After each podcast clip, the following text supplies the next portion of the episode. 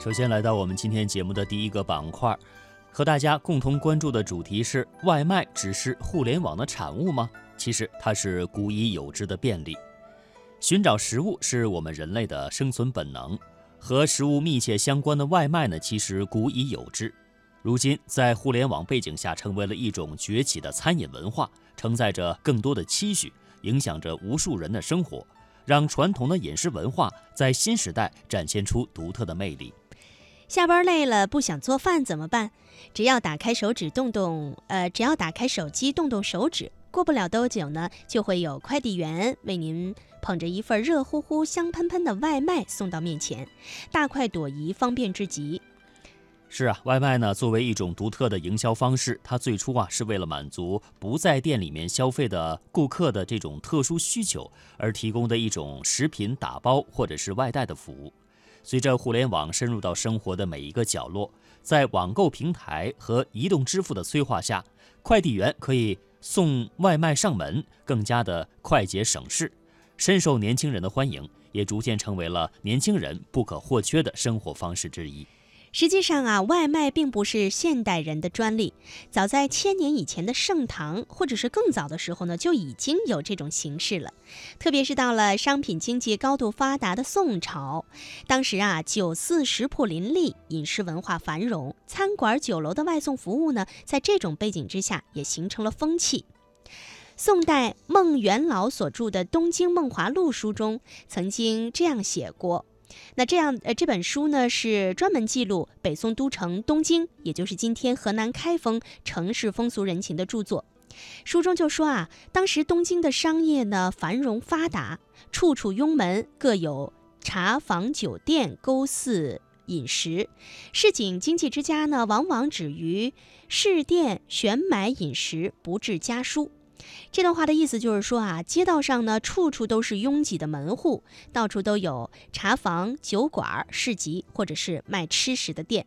有钱人呢，通常都不在家做饭，而是下馆子，或者是叫外卖。《武林旧事》《都城纪胜》《孟良录》等南宋著作当中，也收录了大量临安酒肆饭店和美食菜品的资料。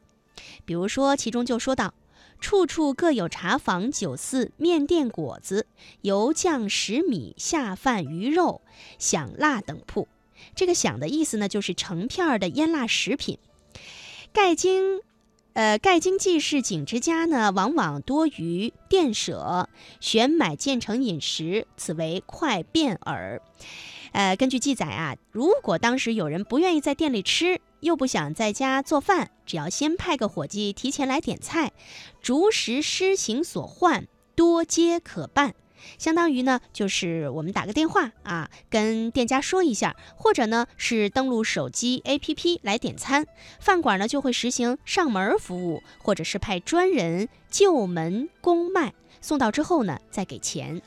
刚才是给大家介绍了我们古代的一些文集当中哈所记录的和现在呃相似的一些外卖的情况。那么现在珍藏于北京故宫博物院的十大传世名画之一《清明上河图》。我们知道故宫藏的这十大传世名画都是我们中国的呃经典的古画作啊。它呢《清明上河图》是生动地描绘了北宋时期都城东京的城市面貌和当时各阶层人民的生活状况。画中就记录了一个拎着食盒正去送外卖的饭店的小伙计，他的举止神态非常的细腻逼真，令人叹为观止。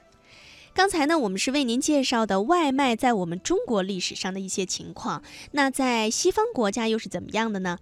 其实外卖在西方的历史啊并不久远，直到近代的工业革命之后，随着大城市人口密集、商业发达之后，才渐渐兴起。那么到了今天，外卖食物常常被视同为快餐，多是披萨、炸鸡、中餐、炒饭等等。